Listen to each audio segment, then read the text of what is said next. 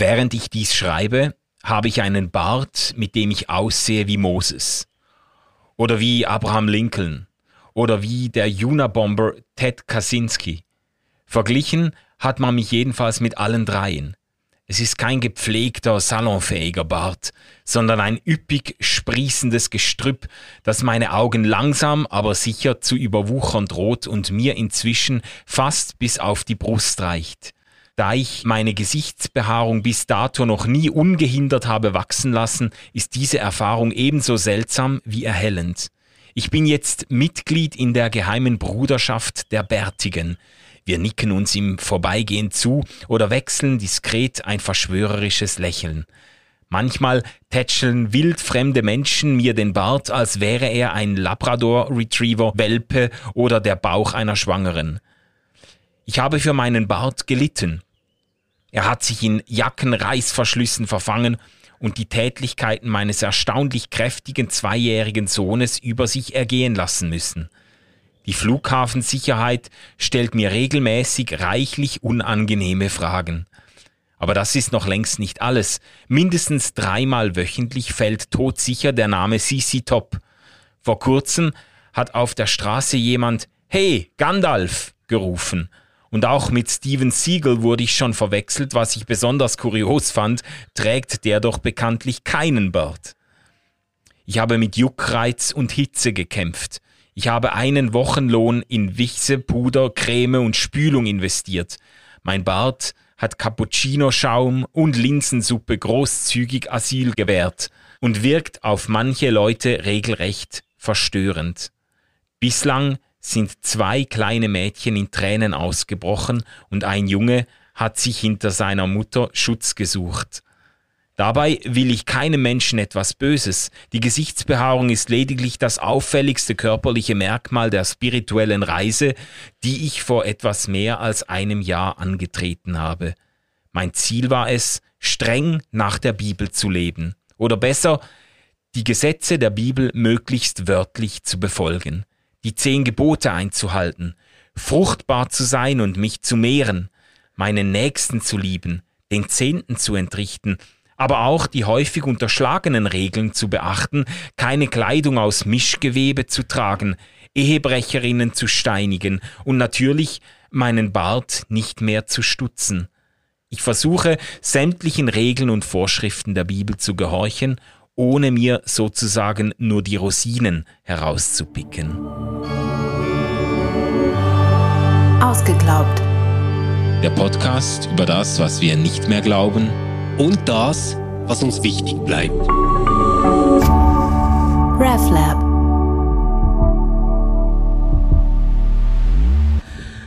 Herzlich willkommen zu Ausgeglaubt und äh, vielleicht merkt ihr es an meiner Stimme, ich bin richtig erleichtert. Äh, nach evangelikalen und esoterischen Untiefen kommen wir endlich wieder in die Gefilde ähm, richtig vernünftiger, schön geschriebener, unterhaltsamer, guter Literatur. Wir sind bei AJ Jacobs, ähm, die Bibel und ich oder äh, My Biblical Year, oder? Nee, es heißt äh, One, ah, Year one Year Living Biblically. Ja, One Year Living Genau. Biblically. Ein ganz, ganz herrliches Buch.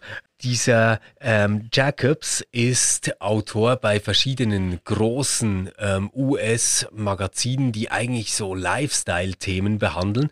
Und er ist bekannt geworden als einer, der ähm, sich in Experimente hineinbegibt, der selbst schaut, was denn äh, sein Untersuchungsgegenstand quasi mit ihm macht. Der hat auch mal ein Jahr gehabt, wo er die Britannica äh, durchgeackert hat. Diese Also wirklich von Enzyklopädie, A ja. bis Z. Ja, verrückt. Ähm, dann hat er eine Zeit lang sein Leben outgesourced äh, nach Indien. Also hat für alles irgendwelche Leute angestellt, die zum Beispiel seinem Kind die gute Nachtgeschichte vorlesen oder äh, den Streit mit seiner Frau ausfechten oder so. das, das fand er ein richtig gutes Experiment. Etwas, etwas schlechter ist er gefahren, ähm, als er, ich glaube, es war aber dann nur ein Monat oder so, ähm, radikale Ehrlichkeit probiert hat. Oh ja. Und radikale Ehrlichkeit war dann bei ihm nicht nur so, ähm, dass er nicht lügen darf, sondern er musste quasi so Streaming of Consciousness mäßig Ja. einfach alles äh, sagen, was ihm durch den Kopf Was geht. durch, genau, also nicht Ähm. nach dem Prinzip, alles was du sagst, muss wahr sein, aber nein. nicht alles, was wahr ist, musst du sagen, sondern er hat dann Genau. wirklich alles, was er gedacht, hat, er auch gesagt. ausgesprochen. Der, der Artikel heißt I think you're fat. okay. genau. Ja, und jetzt eben dieses Experiment, ähm, ein Jahr mit der Bibel leben. Ähm, und zwar wirklich so, dass er äh, die Bibel zuerst von A bis Z durchgelesen hat. Das Alte Testament, das Neue Testament. Und immer wenn ein Hinweis kam, eine Anweisung, ein Gebot oder ein Verbot, dann hat er sich das rausgeschrieben, ist am Schluss auf gut 700 äh, solche Sätze gekommen und die hat er versucht umzusetzen und wirklich streng danach zu leben, ohne das zu hinterfragen zunächst. Er ist selber ein New Yorker Bürger mit jüdischen Wurzeln eigentlich, aber er sagt am Anfang so augenzwinkernd, er wäre ungefähr so jüdisch wie Olive Garden italienisch Ja, wäre. genau. Und Olive Garden ist eben so eine äh, Italo-Food-Kette, die berühmt ist dafür, eben nicht wirklich authi- authentisch italienisch zu sein. Also ähm, so quasi, er ist ein sehr stark säkularisierter äh, Jude, ein Agnostiker, bekennender Agnostiker eigentlich gewesen und äh, hat sich so auf dieses biblische Experiment eingelassen. Äh, Man muss sagen, das Buch ist äh, zuerst einmal vielleicht einfach zum Stil. Äh, Ich bin auch, muss ich zugeben, richtig begeistert von dem Buch. Oder? Also ich habe, ich bin bis jetzt immer mal wieder drüber gestolpert. Ich war in den USA, als dieses Buch in den New York Times Bestsellerlisten war und habe das in verschiedenen Buchläden in der Hand gehabt und irgendwie dann so kurz von, vom Einbandstudium her gedacht, das ist irgendwie bizarr. Was hat der? Der ist so auf dem Titelbild als Mose abgebildet. genau. mit, Mit dem den Schaf, oder? Sch- Schaf und Steintafeln Ja, ja. oder so. Und ich bin aber nie dazu gekommen, es zu lesen. Ja. Und ich muss sagen, es ist schon alleine vom Humor her und vom, vom Stil her einfach ein absoluter Mhm. Lesegenuss. Ja, so der erste Verdacht, der einem ja kommen könnte, ist so, dass sich hier einer lustig machen will über Fundamentalisten im Ja. Judentum und im Christentum. Es wäre ja eigentlich naheliegend, dass man sowas vermutet. Und tatsächlich gibt's ja da auch wirklich Regeln, ähm, die ihn vor große, große Probleme stellen. Oder? Also auf, aufgrund von Reinheitsgeboten aus Levitikus darf er sich ja nicht auf einen Stuhl setzen, auf dem eine Frau gesessen haben könnte, die gerade ihre Tage hat. Ja, da habe ich auch gerade dran gedacht. Ja, oder? äh, Und, und das ist natürlich, also wenn du die U-Bahn brauchst in New York, ist das etwas nervig, oder? Und äh, seine, seine Frau hat sich ja dann auch einen Spaß draus gemacht, einfach auf alle Stühle immer zu sitzen. Ja, im Haus, Genau. weil sie das irgendwie diskriminierend fand und Ja, also es ihm ehrlich gesagt ja auch zu Recht. Ja, Also, zu Recht. ja. ja. natürlich.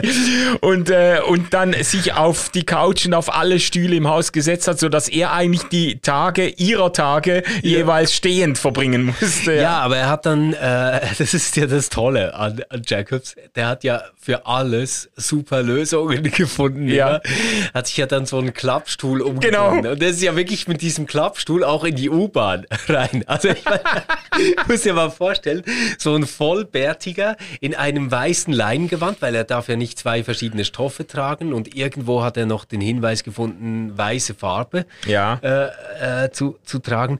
Äh, also so ein weiß gekleideter Typ in so einem Leinentuch äh, steht mit Vollbart in einer U-Bahn und klappt sich seinen Klappstuhl auf und Ja. setzt sich da drauf. Das ist Es, ziemlich. es, ist, es hat wirklich, das Buch ist gespickt mit ganz köstlichen Anekdoten und Szenen. Er macht sich dann vertraut mit den alttestamentlichen Steinigungsregeln und Ja. merkt, dass man Ehebrecherinnen und Ehebrecher eigentlich steinigen müsste, wird dann angesprochen irgendwo au- auf einem Park von einem älteren Herr, weil er sieht, dass er die Bibel liest oder was. Und dann sagt er ihm das, er wird gerade lesen, dass man Ehebrecher steinigen müsse und er sie, bekennt sich dann als Ehebrecher, der alte Mann. Und Jacobs kommt dann Sagt, ja, in- das ist fantastisch. Ja. Kann, kann ich Sie bitte ja, steinigen? genau, genau. Genau, hat aber dann auch hier wieder pragmatische Lösungen, weil er bemerkt, dass die Größe der Steine nicht festgelegt Genau, ist ist festgelegt. und kommt dann drauf, äh, Kieselsteine zu werfen, die natürlich dann nicht zum Tod äh, führen, aber er kriegt auch schon fast eine reingescheuert. Also der. Alte findet das nicht witzig. Ja, vor allem das, das, das Gute ist ja, der hat ja die Kieselsteine schon dabei. Und er wirft ihm die dann so auf die Schuhspitzen. Ja. Also wirklich so, so harmlos, wie es irgendwie geht, versucht ja. er das umzusetzen. Ja, oder auch die Regel, Kinder zu züchtigen. Wer seinen Sohn liebt, der äh, schlägt ihn mit der Rute und dann besorgt er sich so eine Gummischaumstoff-Rute äh, und, Und tätschelt seinen tätschelt Sohn. seinen Sohn und der findet das dann witzig Ja, und genau. äh, ähm, erwidert das Kompliment. Also es ist äh, eben, es hat ganz, ganz viele wirklich l- leichtfüßige, leichtherzige äh, Momente in Mhm. dem Buch. Aber es ist eben insgesamt nicht einfach nur Shayawaya, nicht Ja. und schon gar nicht einfach nur eine Verarschung der, der Religion. Überhaupt nicht, sondern irgendwie ist es, ähm, und, und das äh, sagt Jacob auch ganz offen, ja auch ein Versuch, sich mit seiner eigenen Tradition auseinanderzusetzen. Und Jacob stellt sich dem in so einer Offenheit, ähm, dass da wirklich was passiert mit ihm. Und Lass uns doch vielleicht mal so auf äh, diese Dinge eingehen. Vielleicht, was wir jetzt noch unterschlagen haben. Ähm, Jacobs hat äh, viel Respekt vor dieser Aufgabe, der er sich stellt. Ja. Und er organisiert sich deswegen auch so ein Board äh, mit Experten. da hat er dann so äh, christliche und also christliche Pastoren, jüdische Gelehrte, Rabbiner und zwar aus dem ganzen Spektrum Ja. dabei, oder? Also wirklich so von den Liberalen, äh, wir würden jetzt vielleicht bei uns sagen Kulturprotestanten bis zu den Evangelikalen und im Judentum halt auch von den orthodox lebenden äh, Rabbinern bis äh, zu so liberalen Rabbinern äh, in einer New Yorker Gemeinde. Also Ja. Da ist alles dabei und die fragt er immer wieder um Rat, wie er das umsetzen soll. Jetzt, was für mich äh, so eine Schlüsselstelle ist äh, oder, oder ein wichtiges Thema ist, ist das Gebet, das vorkommt bei ihm. Ja. Und da tut er sich ja zu Beginn wahnsinnig schwer. Also er findet ja dann raus, er muss jetzt beten, oder? Genau. Genau, und dann, äh, dann sucht er sich, weil er sich zum Freibeten noch nicht so richtig ermächtigt fühlt, sucht er sich dann biblische Gebete heraus, zum Beispiel ein Gebet des Hiob, Des Hiob. und dann wird Gott mit Herr angesprochen und er reflektiert das dann ganz köstlich, dass er sich halt einfach nicht gewohnt ist, das Wort Herr auszusprechen, ohne dass es von der Ringe gefolgt wird. Also, ähm, dass er eben von Herr nur im Zusammenhang mit Herr der Ringe, mit Lord of the Rings zu tun Genau. hatte bis jetzt. Also äh, und, äh, und fragt sich dann auch immer, ist das jetzt unaufrichtig, wenn ich bete, obwohl ich gar nicht an Gott glaube? Und tut's dann einfach. Ja. Und da passiert aber dann auch etwas mit ihm. Ja, genau. Ähm, er hat ja am Anfang größte Mühe, ähm, das überhaupt nur eine Minute schon durchzuziehen. Das Ja. kommt ihm ja endlos lang ja. vor. Ähm, oder auch das Harfenspiel, das er zweimal am Tag üben muss. Ja, das klingt jetzt alles so witzig. Aber bei ihm passiert ja dann etwas. Also er findet da tatsächlich sowas wie eine Innerlichkeit. Und wir würden sagen, irgendwo auch so etwas wie eine Transzendenz. Jetzt Ja. nicht im Sinne, dass er ähm, dann wirklich mit einem personalen Gott irgendwelche Dinge bespricht, aber er kommt zu sich und er spürt so etwas wie Heiligkeit. Das ist ja bei ihm auch ein, ein wichtiges Wort. Also auch, auch ganz am Schluss des Experiments sagt er, nein, nein, ich, ich bleibe Agnostiker, ich weiß nicht, wie das ist mit dem lieben Gott, aber ich bin überzeugt davon, es gibt sowas wie Heiligkeit. Ja. Und man muss auch sagen, dass er eben dieses Projekt außerordentlich gewissenhaft vorbereitet hat und auch sehr ernsthaft durchzieht, nicht nur auf irgendeiner äußerlichen Handlungsebene, sondern auch auf der Ebene der Haltungen, der Einstellungen, der Gedanken. Er versucht das wirklich zu leben, also im Blick auf äh, Be Begierde, im Blick auf Ja. Eifersucht und so. Er äh, schaut dann keine Magazine mehr an und keine äh, Billboards, keine äh, Plakate, auf denen irgendwie, keine Ahnung, äh, äh, Frauen freizügig abgebildet äh, werden werden oder Sportswagen, die er gerne hätte oder was auch immer. Er nimmt das sehr ernst, auch das Gebot zur Dankbarkeit. Ja. Und das ist etwas, was bei ihm dann innerlich auch sehr viel auslöst. Also er versucht zum Beispiel, äh, er beschreibt das natürlich immer sehr köstlich, aber er versucht für alles dankbar zu sein ja. und, und für jede Mahlzeit und jeden Müsli-Riegel und jeden... Zum Beispiel, dass der Lift fährt. Genau, oder? er dankt ja. dann für, für den Lift, für jedes Stockwerk, das der Lift genau. bestreitet und so. Ähm, und das wird aber dann zu einem Habitus, dem er auch nachhaltig etwas abgewinnen mhm. kann. Mhm. Genau. Also das ist auch, als er äh, gefragt wurde, nachdem dieses Jahr vorbei war, was er beibehält, da war Dankbarkeit ein ganz, ganz wichtiges Stichwort. Mhm. Er hat gesagt, hey, früher habe ich so gelebt, dass ich eigentlich gute Tage hatte, ähm, an denen vielleicht zwei, drei Dinge nicht so liefen, wie ich mir das gewünscht hätte. Und eingeprägt haben sich immer diese zwei, drei Dinge. Ja. An denen habe ich irgendwie die ganze Energie äh, rausgelassen. Das, das hat irgendwie alles dominiert und besetzt. Ähm, und seit ich wirklich versuche, für alles zu danken, was da ist, und danken halt wirklich dann auch so als innere Haltung mhm. oder eine, eine ja. Dankbarkeit, ähm, merke ich, wie viel eigentlich großartig läuft in meinem Leben. Ja. Das, das kann ich mir mega gut vorstellen. Ja, ja.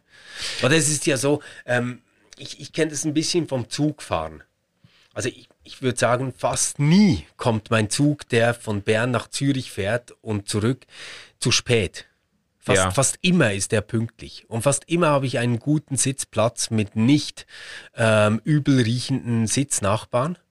und trotzdem, wenn, wenn der einmal zu spät ist und ich hatte keinen Sitzplatz, dann, dann denke ich schon, dass dieses Zugfahren eine unglaubliche Pein ist und ja, ja. ganz, ganz schwer leidet. Das, das ist ein gutes Beispiel. Dann fülle ich quasi in Gedanken schon die Beschwerdeformulare ja, aus, oder? weil ich denke, das gibt's ja, ja nicht.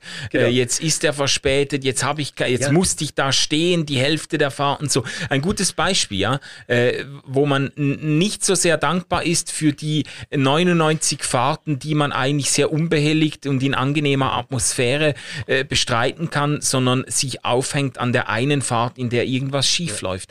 Ich, ich, ich fand das spannend auch noch aus einem anderen Gesichtspunkt und er reflektiert das auch explizit in dem Buch, dass er sagt, er ist ja eigentlich ausgegangen von äußeren ähm, Regeln und Gesetzen. Er hat sich gehalten an Gebote, du sollst so, dich so und so kleiden, du sollst diese und diese Reinigungs Reinheitsvorschriften beachten, du sollst diese und diese pra äh, Praktiken äh, üben und hat dann aber gemerkt, dass etwas in ihm drin sich verändert hat. Ja. Und das hat mich noch irgendwo noch äh, getriggert, auch ein bisschen, weil ich so mit diesem mit diesem Mantra aufgewachsen bin, Veränderung kommt immer von innen nach außen. Das stimmt, oder? Das ist doch so unser protestantisch-intellektuelles Bild des Menschen, ist doch so, wir sehen etwas ein. Genau. Und wenn wir es eingesehen haben, dann empfinden wir etwas. Und wenn wir etwas empfinden, dann ändern wir unser Handeln. Ja, genau. Und das ist, glaube ich, etwas ähm, super Modernes, was Jacobs hier erlebt. Also die ganze Neuroforschung, die Verhaltensforschung, auch äh, mittlerweile ja ethische Studien weisen darauf hin, dass eigentlich der umgekehrte Weg viel effektiver ist. Also ja. dadurch, dass wir ein Verhalten ändern, ändern wir auch unsere Wahrnehmung und unsere Haltung und unsere Gesinnung dazu. Mhm. Mhm. Und das leuchtet mir total ein. Ähm, also das ist übrigens etwas, was, um, um eine kleine Brücke zu schlagen, C.S. Lewis die ganze Zeit stark macht. Ähm, über ah, dessen Buch haben wir doch auch gesprochen. Ja. ja und, und bei ihm geht der Weg ähm, der Vervollkommnung, also mhm. dieses, diese Idee, Christus ähnlicher zu werden, ist ja. äh, bei, bei Lewis, geht genau diesen Weg.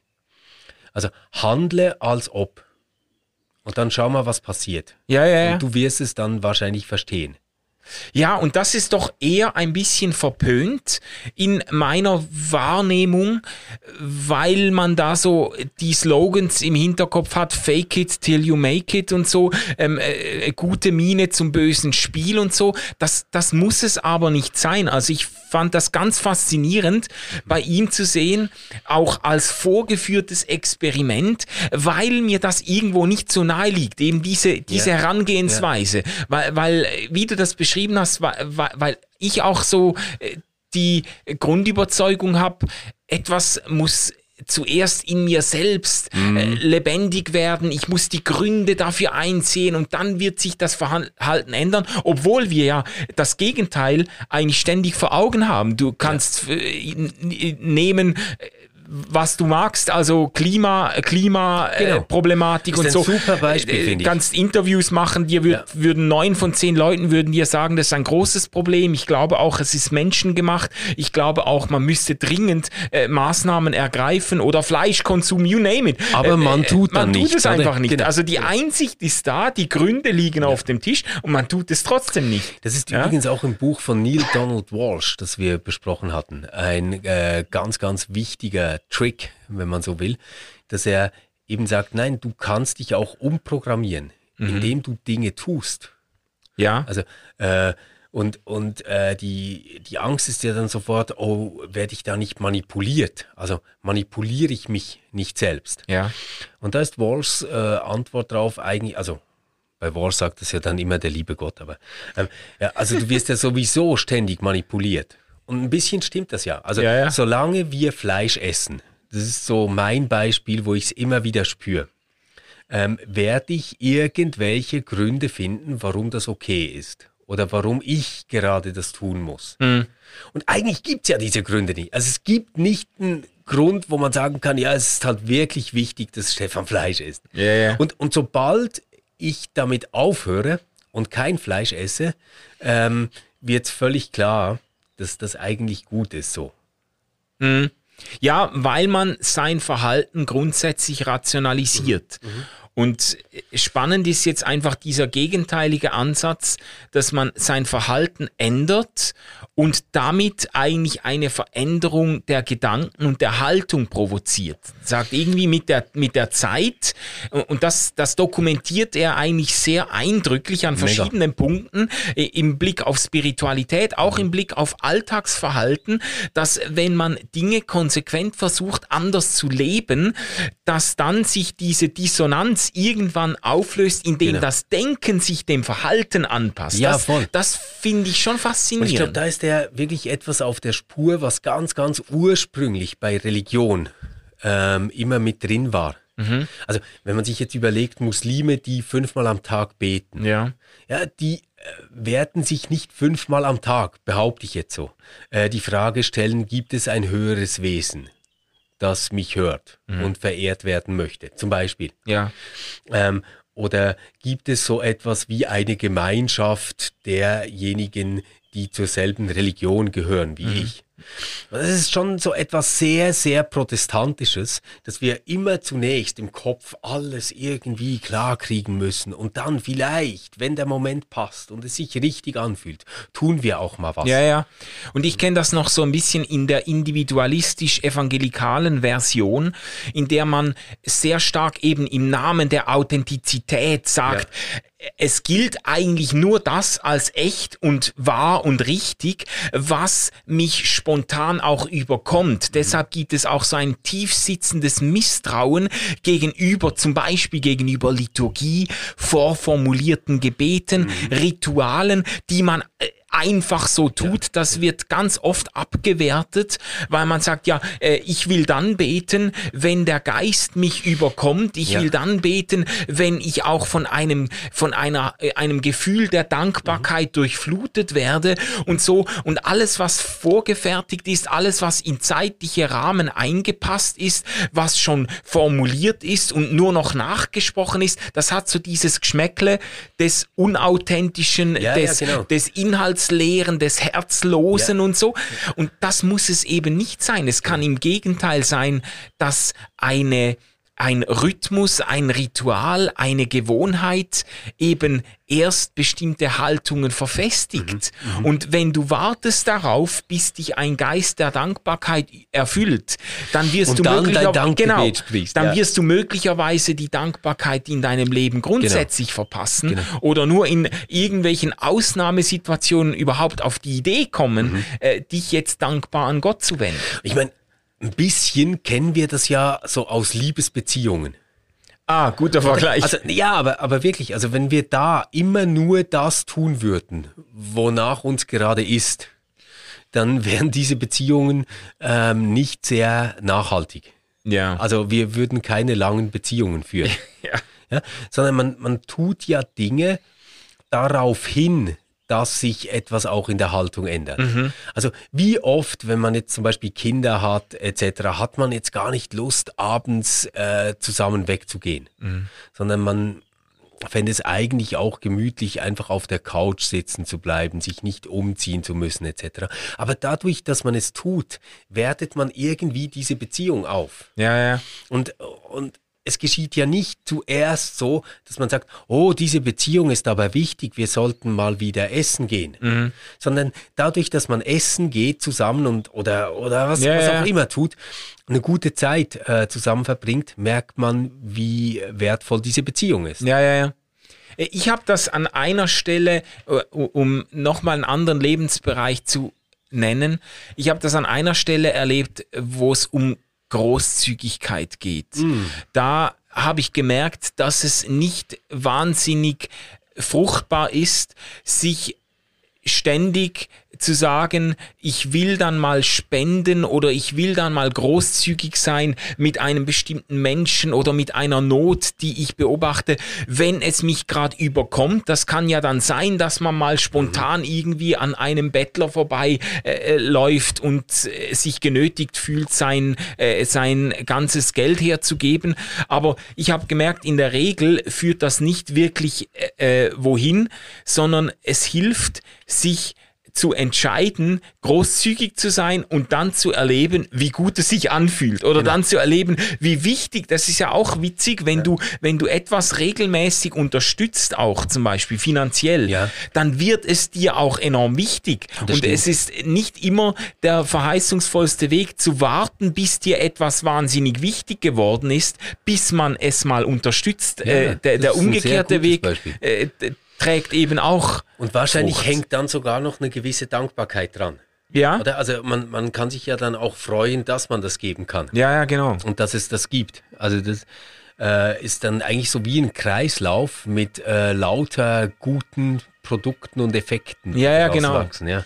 Also das ist auf jeden Fall so ein Aspekt der, des Buches, der mir nachhaltig in Erinnerung geblieben Mhm. ist und der mich auch irgendwie beeindruckt hat, weil man dann merkt so von einem äh, zuerst einmal ein bisschen bizarren Experiment, wo man sich fragt, ja, was soll dabei herauskommen, wenn einer, der nicht mal wirklich an Gott glaubt und gar nicht mal wirklich überzeugt ist, dass es sich da um heilige Schriften handelt oder so überhaupt nicht, äh, der einfach sich an diese Gebote hält, was soll da, was soll, was soll da denn rauskommen dabei? Und man dann ganz erstaunt ist, er selber erstaunt ist, wie viel dabei eigentlich herauskommt. Und, und so ein Thema, äh, was ich auch ganz wichtig finde, das in diesem Buch mitschwingt, ist so die Frage der religiösen Erziehung.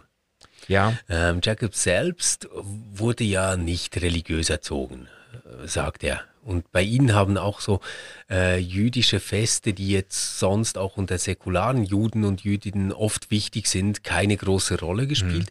Ihm ist das jetzt wichtig geworden, dass seine Kinder das mitkriegen. Ja. Ähm, also der wünscht sich sowas wie ähm, ein, ja, also seine Kinder sollen diese Tradition kennen.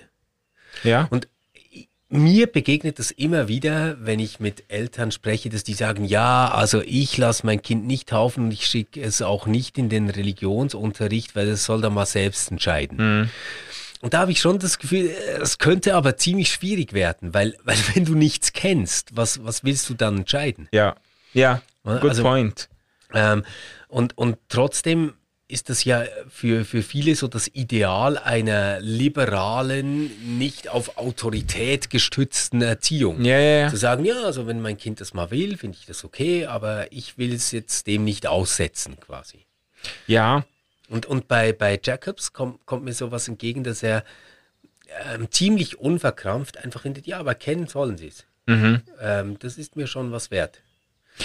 Ja, da ist er über sich selbst erstaunt, dass er eigentlich im Verlauf dieses Jahres zur Überzeugung kommt, seinen Sohn irgendwo nach äh, jüdischen. Bis hin zur Beschneidung. Ja, bis zur Beschneidung, genau. Also damit endet ja eigentlich das Buch Ja. dann, dass äh, sein Sohn quasi da vorbereitet wird für diese, dieses äh, ähm, äh, sehr, äh, ich sage jetzt mal, invasive äh, jüdische Ritual, ja. Hätte er sich wahrscheinlich nie vorstellen können, ein Jahr vorher, Ja. oder, dass er, dass er Ja, sowas ja. macht. Ja, also von, von dem her glaube ich schon, dass, dass wir zwei Dinge ähm, finden, von denen wir echt was lernen können, wenn es um Religion geht. Also Mhm. das erste, die Praxis ähm, geht der Reflexion eigentlich voraus. Mhm. Also zuerst muss da irgendetwas sein, ein Ritus, ein Habitus, irgendwas, Ja. ähm, über den oder das man sich dann auch Gedanken machen kann. Mhm. Und das andere ist so, dass religiöse Erziehung tatsächlich sehr wichtig sein könnte, jetzt nicht in dem Sinn, dass alle Werte oder alle Normen daraus abzuleiten sind, über, überhaupt nicht, sondern mehr so, ähm, dass es helfen kann, Traditionen äh, mitbekommen zu haben, zu denen man sich dann immer noch verhalten kann. Ja, ja, ja. Was mich noch fasziniert hat, durch das Buch hindurch, so auf einer Metaebene, ist einfach diese unglaubliche Neugierde, die der Autor Ja, an den ja, Tag legt. Das ist mir so aufgefallen, Also dass die Amish besucht der, ja, der, der, es ist wirklich, er besucht die unterschiedlichsten christlichen Gruppierungen, trifft auch die eigenartigsten Typen, ähm, spricht mit ihnen und es, man hat immer den Eindruck, er geht da mit einer ganz kindlichen Neugierde hin und will et, etwas lernen, lässt sich auch beeindrucken, äh, lässt auch seine Vorurteile äh, wieder fallen. Also ganz oft hat er gesagt, er hätte so, äh, so sehr, ähm, sehr grob geschnitzte Vorstellungen gehabt von den Evangelikalen oder den Kreationisten oder den Amischen und so. Und, und, Und lässt, Chassidim ja auch ganz stark. ja, genau. Und, und ist dann überrascht und lässt sich, lässt sich da auch irgendwo auf eine andere Welt ein. Das hat mich echt beeindruckt. Ja, ja mich, mich auch. Also auch als er noch dieses, äh, ja, in meinen Augen bleibt halt, sehr seltsame Museum. Ähm, diese Ja. Kreationisten besucht hat, Ja, genau. das für irgendwie 6 Millionen Dollar gebaut worden ist, glaube ich. Ähm, also wirklich äh, quasi äh, statt, äh, dass da jetzt Evolutionsbiologie ist, ähm, ist eigentlich so ein Freizeitpark, der erklärt, äh, wie die ganze Schöpfung gelaufen ist. Oder? Und noch da ähm, sagt er ja dann auch, die, die sind überhaupt nicht dumm oder sowas. Die, Ja, ja. die sind eigentlich höchst rational, einfach so in der Binnenrationalität drin. Also die, die wollen sich das auch erklären, aber da ist irgendwie ihr Glaubenssatz, dass Gott das alles gemacht hat, ähm, so wie es in der Bibel steht, so stark, dass halt dem dann alles angepasst werden. Ja, es ist erstaunlich, dass er sogar vermutet, dass die Kreationisten, die er da getroffen hat, auch wenn sie glauben, die Erde wäre nur 6000 Jahre Ja. alt und Gott hätte das alles in 7 mal 24 Stunden aus dem Boden gestampft, äh, dass er sagt, die wären seiner Einschätzung nach nicht weniger intelligent wie die Evolutionstheoretiker, die er kennengelernt hat. Die sind aber durch ein bestimmtes Schriftverständnis irgendwo an bestimmte Überzeugungen gebunden oder fühlen sich gebunden. Und das ist natürlich, ist ja klar, das ist natürlich die Metaebene, die durch das ganze Buch hindurchläuft oder dieses Experiment äh, fußt ja auf der Frage, lässt sich die Bibel überhaupt Genau. wörtlich verstehen? Und führt natürlich schon, aber eben auf eine ganz intelligente, augenzwinkernde und auch sympathische Art führt ein wörtliches Bibelverständnis an ganz vielen Stellen ad absurdum. Man, man, man spürt das dann so. Äh, an einer Stelle finde ich das bemerkenswert, wo er sagt, äh, äh, da ist ihm aufgegangen, dass man bei allen Bemühungen gar nicht umhin kommt, die Bibel zu interpretieren, weil es einfach kein wörtliches Verständnis äh, biblischer Texte gibt, nämlich an der Stelle, wo es um das Gebot geht, seid frucht, fruchtbar und, und mehret ja. euch, im Englischen fruitful ja. and multiply. Und er sagt dann, ja, wenn er das jetzt ganz wörtlich nehmen würde, könnte er auch im Supermarkt einen ganzen ja, genau. äh, Einkaufswagen mit Früchten füllen, dann wäre er fruitful und könnte mit seinem Sohn Rechenaufgaben lösen, also multiplizieren, dann würde er sich multiplizieren, aber wahrscheinlich müsste man da doch ein paar Fragen an den Geist und Kontext des Textes ja. stellen und genau. zum Schluss kommen, dass das, das mit Mathematik und Einkaufskörben voll Früchten nicht viel zu ja, tun hat. Genau. Also Interpretation ist unumgänglich. Ja, ähm, und was, was mir auch wichtig scheint, dieses Buch, ähm, ich glaube 2008, 2009 ist das äh, entstanden, erschienen, ähm, kommt in eine Zeit, hinein, in der sich ein sehr kampfbereiter Atheismus ausbreitet, der auf einen sehr, ja, wie soll ich jetzt sagen, rasch beleidigten, empfindlichen Evangelikalismus in den USA trifft. Mhm. Und da ist es einfach schon nur vom Stil her ja. mega toll, die Geschichte so zu erzählen und wirklich zu zeigen, was kriege ich alles mit, ähm, wenn ich diese Leute besuche und zuhöre. Ja, und das übrigens spiegelt sich das auch in den Kritiken. Er hat von, von verschiedensten Seiten wirklich Empfehlungen und positive ja. Kritik bekommen. Also äh, bekannte Freidenker und Atheisten haben das Buch gefeiert. Genau. Natürlich äh, haben sie da auch ein Stück weit Wasser auf ihre Mühlen äh, gesehen. Ähm, äh, ein Typ, der mit einem Experiment den Fundamentalismus ad absurdum führt, aber es hat eben auch viele Evangelikale gegeben, die das ja, Buch er, er sehr gelobt haben. Coverboy ja. auf so einem äh, großen äh, Magazin. Ja, ja, ja, ja. ja. Und, und ich, ich glaube, das zeigt schon viel. Also wenn du es ins Playboy Magazine schaffst und ähm, Coverboy bist bei einer großen evangelikalen Zeitschrift, ähm, dann ist irgendwas Interessantes passiert ja. im letzten ja. Aber, aber lass uns vielleicht nochmal auf diesen anderen Punkt zurückkommen. Ähm, du hast jetzt so gesagt, ja, also diese wörtliche Auslegung, die äh, geht dann teilweise nicht, oder? Man mhm. muss da etwas interpretieren. Jacobs kommt am Schluss zu einem Punkt, den ich mega interessant finde und über den ich gerne noch sprechen würde mit dir, dieser Cafeteria Religion. Ja. Und die Idee ist ja dort nicht mehr nur, dass jetzt die Auslegung manchmal schwierig ist oder dass man sich da verständigen muss, sondern quasi wie in einer Cafeteria wählst du dir dieses Stück Kuchen und du nimmst den Kaffee mit dieser Milch und du nimmst etwas Zucker dazu, weißt du so? Ja. Also du wählst quasi aus und du kriegst nicht einfach ein Menü vorgesetzt, dass du ähm, jetzt ganz essen musst. Ja, ja. Und, und so beschreibt er ja sein Verhältnis, das er jetzt zurückbehält ähm, gegenüber Religion. Also das mhm. will er ja fortführen. Also Dinge, die ihm gut tun, die er gut findet, will er weiterführen. Es gibt von Alain de Botton dieses äh, Religion 2.0 mhm. Ähm, Buch. Ähm, da geht es eigentlich ja um was ganz Ähnliches. Also zu sagen, hey, wir können das nicht einfach alles auf die Müllhalde und entsorgen, sondern es gibt da Gutes, was wir bewahren sollten. Ja, ja, ja. Was er, macht das mit dir? Also äh, vielleicht zum Begriff noch, er greift mit Cafeteria Religion, greift er ein einen Ausdruck auf, der abwertend gebraucht wurde oder wird, gerade in evangelikalen oder auch fundamentalistischen Kreisen, die damit jene Leute bezeichnen, die eben die Bibel nicht ganz für verbindlich nehmen, die eben quasi nicht äh, den vollen Deal mit Gott machen, sondern die das Gefühl haben, sie können sich jetzt hier die Rosinen rauspicken und das ist eigentlich ein äh, stehender, abwertender äh, Begriff und er fragt dann ganz frech zurück, ja, aber was ist denn eigentlich falsch mit Cafeterias? Genau. Er findet, äh, er hätte in Cafeterias schon hervorragend gegessen, auch ja. schon ganz miserabel, ja aber ähm, äh, an sich wäre das ja gar nichts Falsches, dass man äh, einen Zugang hat zu einer Religion und auch zu ihren heiligen Schriften, der so eklektisch ist eigentlich. Man, man sucht sich das raus, was einem anspricht.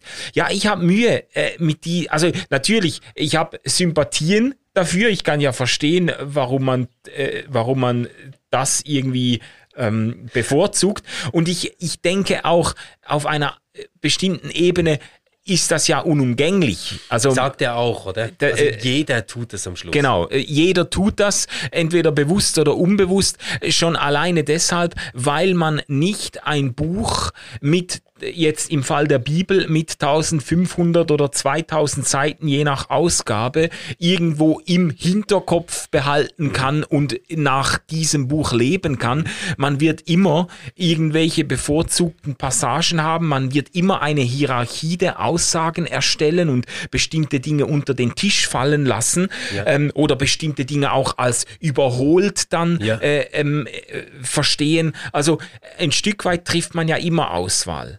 Das, das ist mir schon klar. Ähm, äh, das Problem, was ich jetzt hätte mit diesem Cafeteria Religion Ansatz, ist halt, dass Religion da als etwas in Erscheinung tritt, dass man quasi äh, von außen aussortieren kann und sich dann rauspickt, was man irgendwie für sein Leben relevant findet und integrieren möchte. Und was mir da verloren geht, ist eben dieser Ereignis und dieser äh, auch, wie soll ich sagen, dieser äh, Widerfahrnischarakter von Religion. Okay, also weißt du? diesen Punkt könnte ich verstehen, aber den lasse ich jetzt für Jacobs wirklich nicht gelten, weil er ja gerade nicht von außen mal so drauf geschaut hat und gesagt hat, ja, also ähm, das mit dem Steinigen gefällt mir, aber das mit der nächsten Liebe lasse ich jetzt mal, Mhm. ähm, weil das könnte anstrengend werden, sondern der hat es ja wirklich ähm, versucht zu leben. Also der hat das versucht umzusetzen Mhm. und dann geschaut, was davon hilft mir, was davon tut mir gut, wo erschließt sich mir etwas. Also zum Beispiel, dass er den Sabbat weiterhalten will, das geht einfach darauf zurück, dass er gesagt hat, Mensch, das tut richtig gut. Da, Ja. da habe ich jetzt jahrelang etwas verpasst, was mir eigentlich echt gut tun würde. Mhm. Ähm, und, und da finde ich halt, dann ist es nicht so dieses, ich schaue mal von außen auf die Angebotstheke und wähle dieses oder jenes aus, sondern ähm, nein, ich kenne das, ich respektiere, dass mir da eine Tradition vorausgeht, ähm, in die ich mich hineinbegeben kann, aber ich muss nicht alles von diesem Geschenk oder von dieser Tradition dann auch übernehmen. Mhm. Ja, wenn das von, ich würde sagen, wenn das von innen heraus geschieht, wenn es etwas ist, was man nicht, also weißt du, mein, mein Problem ist so diese Vorstellung, dass Religion etwas ist, was der moderne, ähm, ähm, individualisierte, säkularisierte Mensch quasi dann vor sich hat auf dem Tisch und Ja. sich dann äh, denkt, ähm, so, so diese Patchwork-Religiosität, die man, die man ja auch immer mal wieder äh, Ja. äh, ähm, analysiert und auch kritisiert hat. Das, das ist so, dies, so dieses, dieses äh, auch ein Stück weit dann äh, überhebliche Verhältnis zur Religion, wo man denkt, oh, und dieser rein funktionalisierte Zugang, so quasi Okay. Religion ist gut, Ja. wenn es mir was bringt. Und da habe ich im Judentum und im Christentum gibt es da ein paar gute Regeln. Da habe ich jetzt im Hinduismus auch noch einen interessanten Gedanken gefunden. Und das bastle ich mir dann so zusammen. Und das Problem ist da einfach etwas, was ich so auf diese eklektische und auch ähm, ähm, äh, ähm, erhabene Weise in meiner Verfügung habe, ist eben nicht etwas, was mir widerfährt und was mich auch vielleicht überkommt, weißt du? Ja, das kann ich verstehen. Und bei Alain de Botton, ähm, das ist jetzt ein bisschen unfair, weil wir ja das Buch gar nicht besprochen haben, aber dort sehe ich das tatsächlich, oder? Dass es wirklich immer so davon ausgeht, welche Probleme haben wir eigentlich gesellschaftlich, welches äh, quasi Remedium aus früher Vorzeit, das in Religion überliefert ist, könnte da in säkularer Form helfen. So, Ja, genau. genau. O oder auch ähm, das, was du jetzt, glaube ich, mit Patchwork-Religion gemeint hast, so, oh, ich bin ein gestresster, ähm, viel beschäftigter Mensch, ich brauche ein paar Spiritualitätstechniken, um runterzukommen. Mhm. So, kann ich verstehen, dass, dass man dann sagt, ja, aber das meint eigentlich nicht das Ganze äh, von, von Religion, auch, Ja. auch wenn es vielleicht helfen mag. Was ich, was ich aber schon glaube, ist, ähm, dass in diesem Cafeteria Religion äh, mehr drinsteckt als das. Mhm. Weil ich bin ja schon in dieser Cafeteria drin.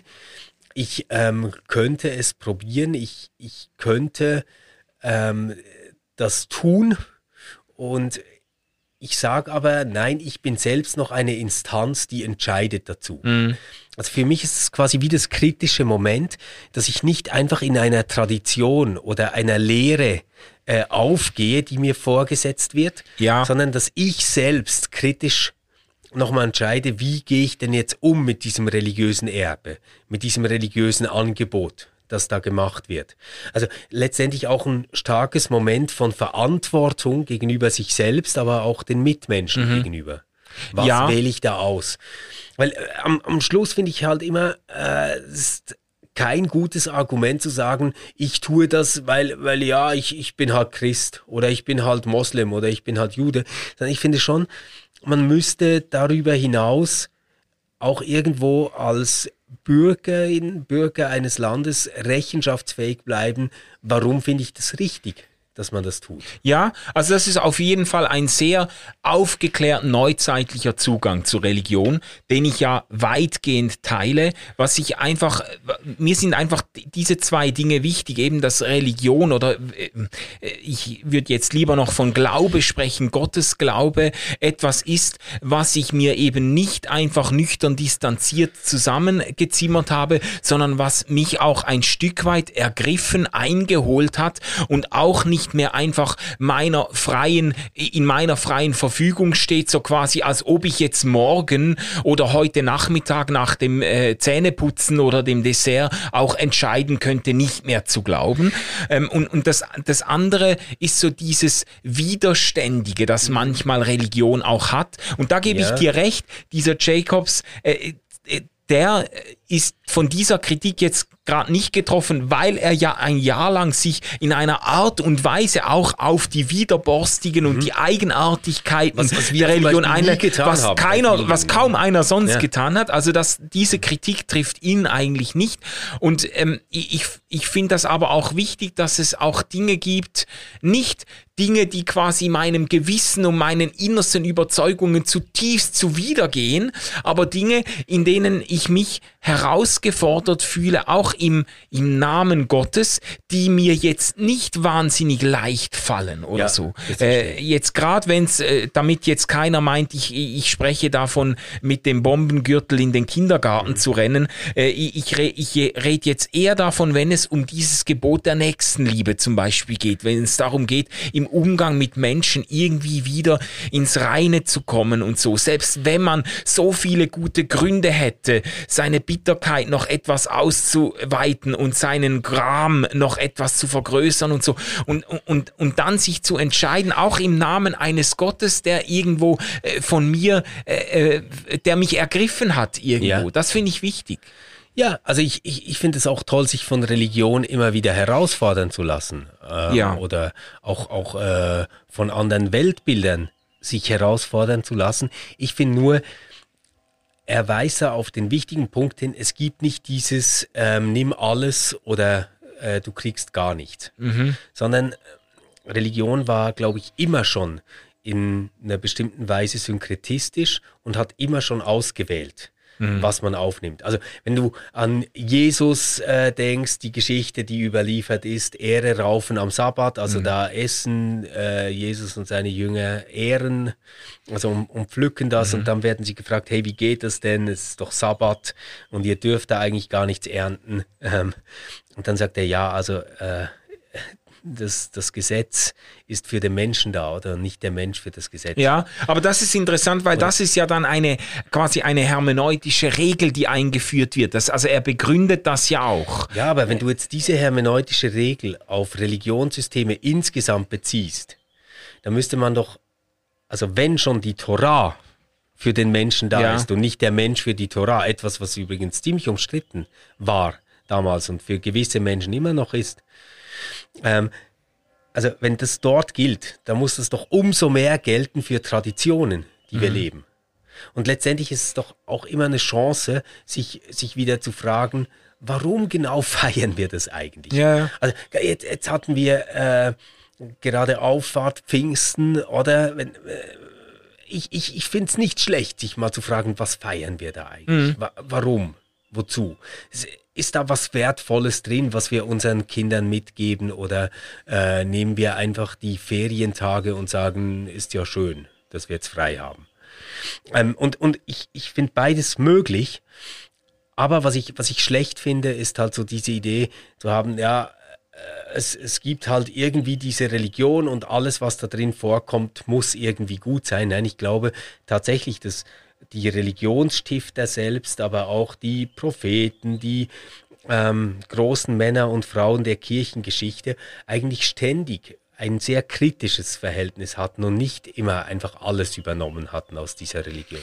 Ja, ja, und ich, also ich gehe mit dir einig schon, schon alleine äh, aufgrund der, aufgrund der historischen und biografischen Entwicklung von Religiosität gibt es ja keine andere Art der Religiosität oder der Glaubensausübung als eine partikulare Art, ja. weil es ist ja nicht so, dass jemand, der jetzt sagt, ich will jetzt Christ oder Christin werden, genau. dann äh, sich das Bible Package herunterlädt, auf der Festplatte ablegt und dann äh, mit dem kompletten Gesamtbestand biblischer Weisheit ja. ausgestattet weiterlebt, sondern mhm. das sind ja Dinge, die werden angeeignet, da wächst wächst man rein, da hört man Dinge, da nimmt man Neues auf. Und ich würde auch, doch auch vielleicht mit ein bisschen mehr Vorsicht als du, aber ich würde auch sagen, man verwirft natürlich Dinge auch, weil man merkt,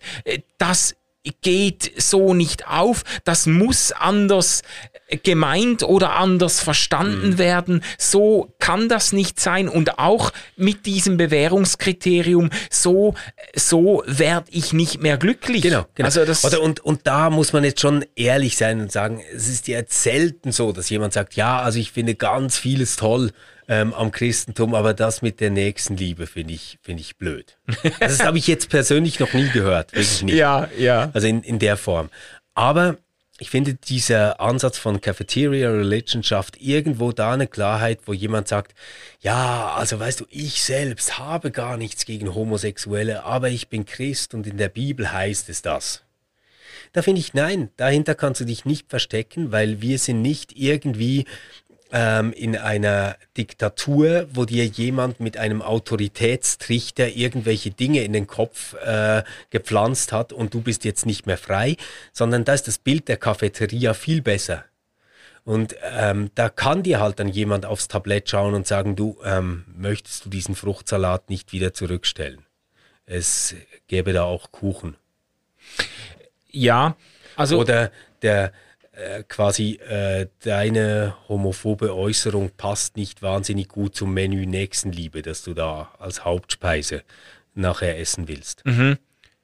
Ja, das gefällt mir besser. Das zweite Beispiel, weil es deutlich macht, dass es auch mit einem sehr vielleicht konservativ-evangelikalen Schriftverständnis die Möglichkeit gibt und sogar die Notwendigkeit gibt, biblische Aussagen gegeneinander abzuwägen, Prioritäten zu setzen und im Namen äh, nicht nur oder vielleicht nicht mal in erster Linie im Namen einer aufgeklärten liberalen Gesellschaft, sondern auch im Namen der Menschenliebe Gottes mhm. bestimmte, ähm, bestimmte Aussagen neu zu lesen und neu zu interpretieren. Weißt du, das wäre mir wichtig, um die Sache von innen heraus ja. aufzusprengen. Ja. Ich glaube, äh, ein, ein strikter Fundamentalismus führt sich irgendwo selber ad absurdum. Ja, ähm, man, man kann auch mit einem sehr äh, konservativen Bibelverständnis zum Schluss kommen, ja, also wenn das Ganze am Schluss des Tages Sinn machen soll und lebbar sein soll,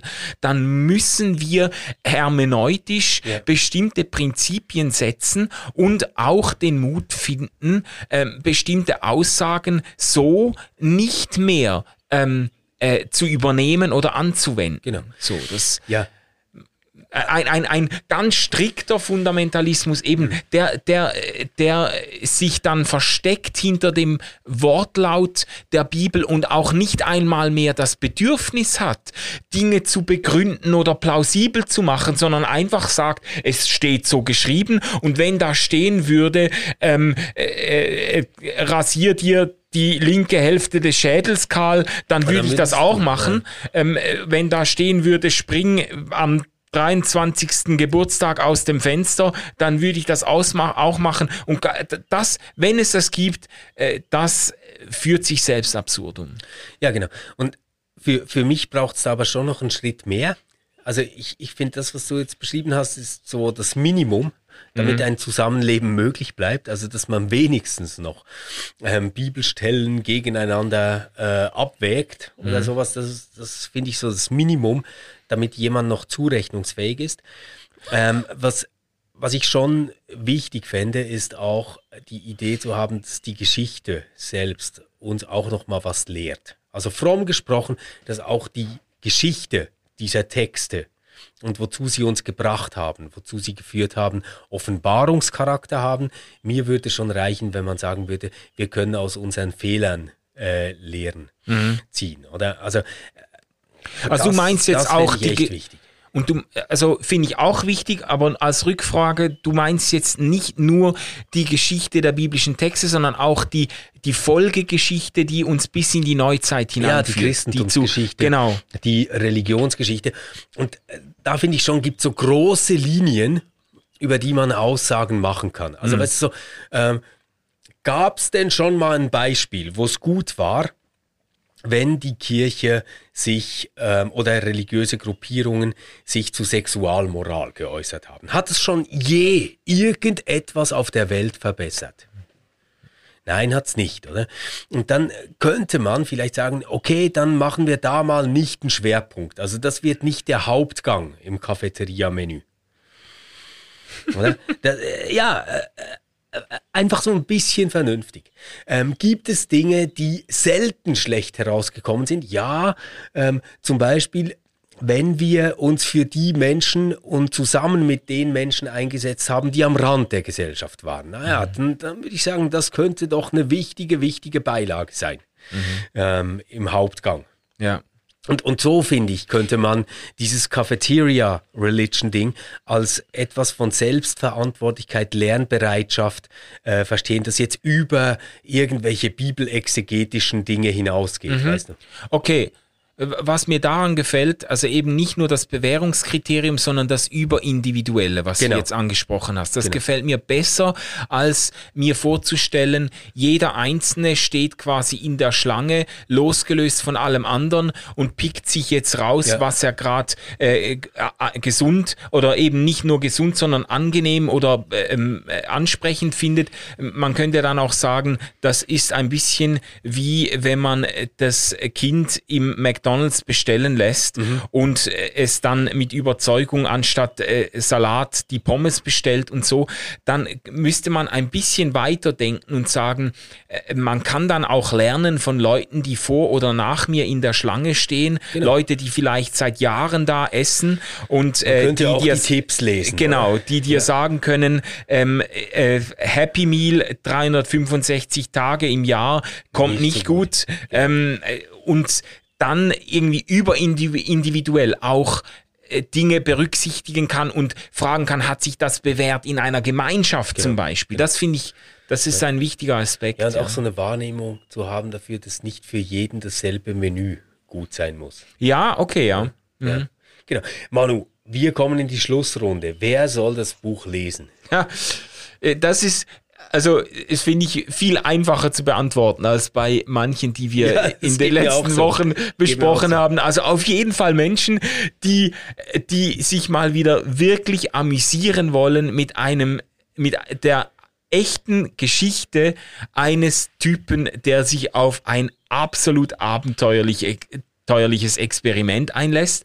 Leute, die sich vertraut machen wollen mit den skurrilen und bizarren Seiten der Bibel und äh, die auch vielleicht sich mal so richtig live und in Farbe vor Augen führen wollen, äh, wo, äh, wohin ein allzu wörtliches Verständnis der Bibel führt.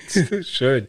Ja, ähm, schließe ich mich wirklich in allem an, habe noch eine kleine Ergänzung für alle die Menschen, die immer irgendwie wieder denken, ja, es gibt ja das Ding mit Religion, das finde ich irgendwie auch abschreckend, aber vielleicht verpasse ich was Interessantes.